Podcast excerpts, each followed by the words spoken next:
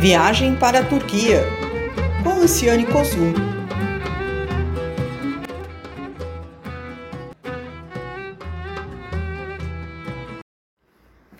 Muito bem, muito bem, vamos lá. É, aqui Luciane Coslu e vamos a mais um assunto aqui do nosso podcast. Né?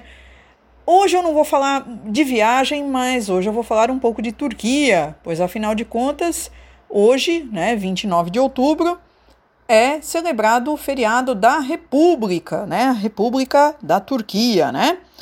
E vamos, vamos a algumas informações. Esse feriado ele começou a ser comemorado ontem, depois do meio-dia. Né?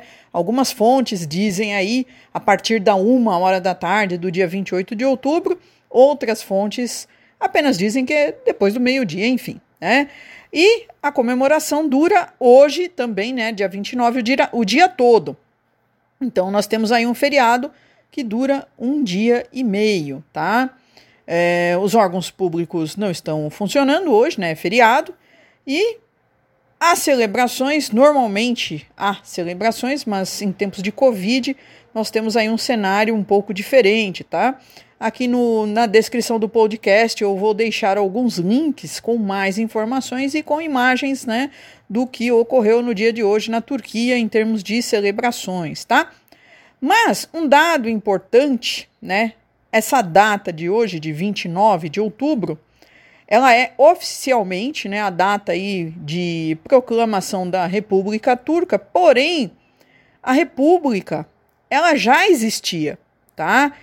Desde 23 de abril de 1920, com o estabelecimento da Grande Assembleia Nacional da Turquia, que corresponde ao parlamento turco, tá?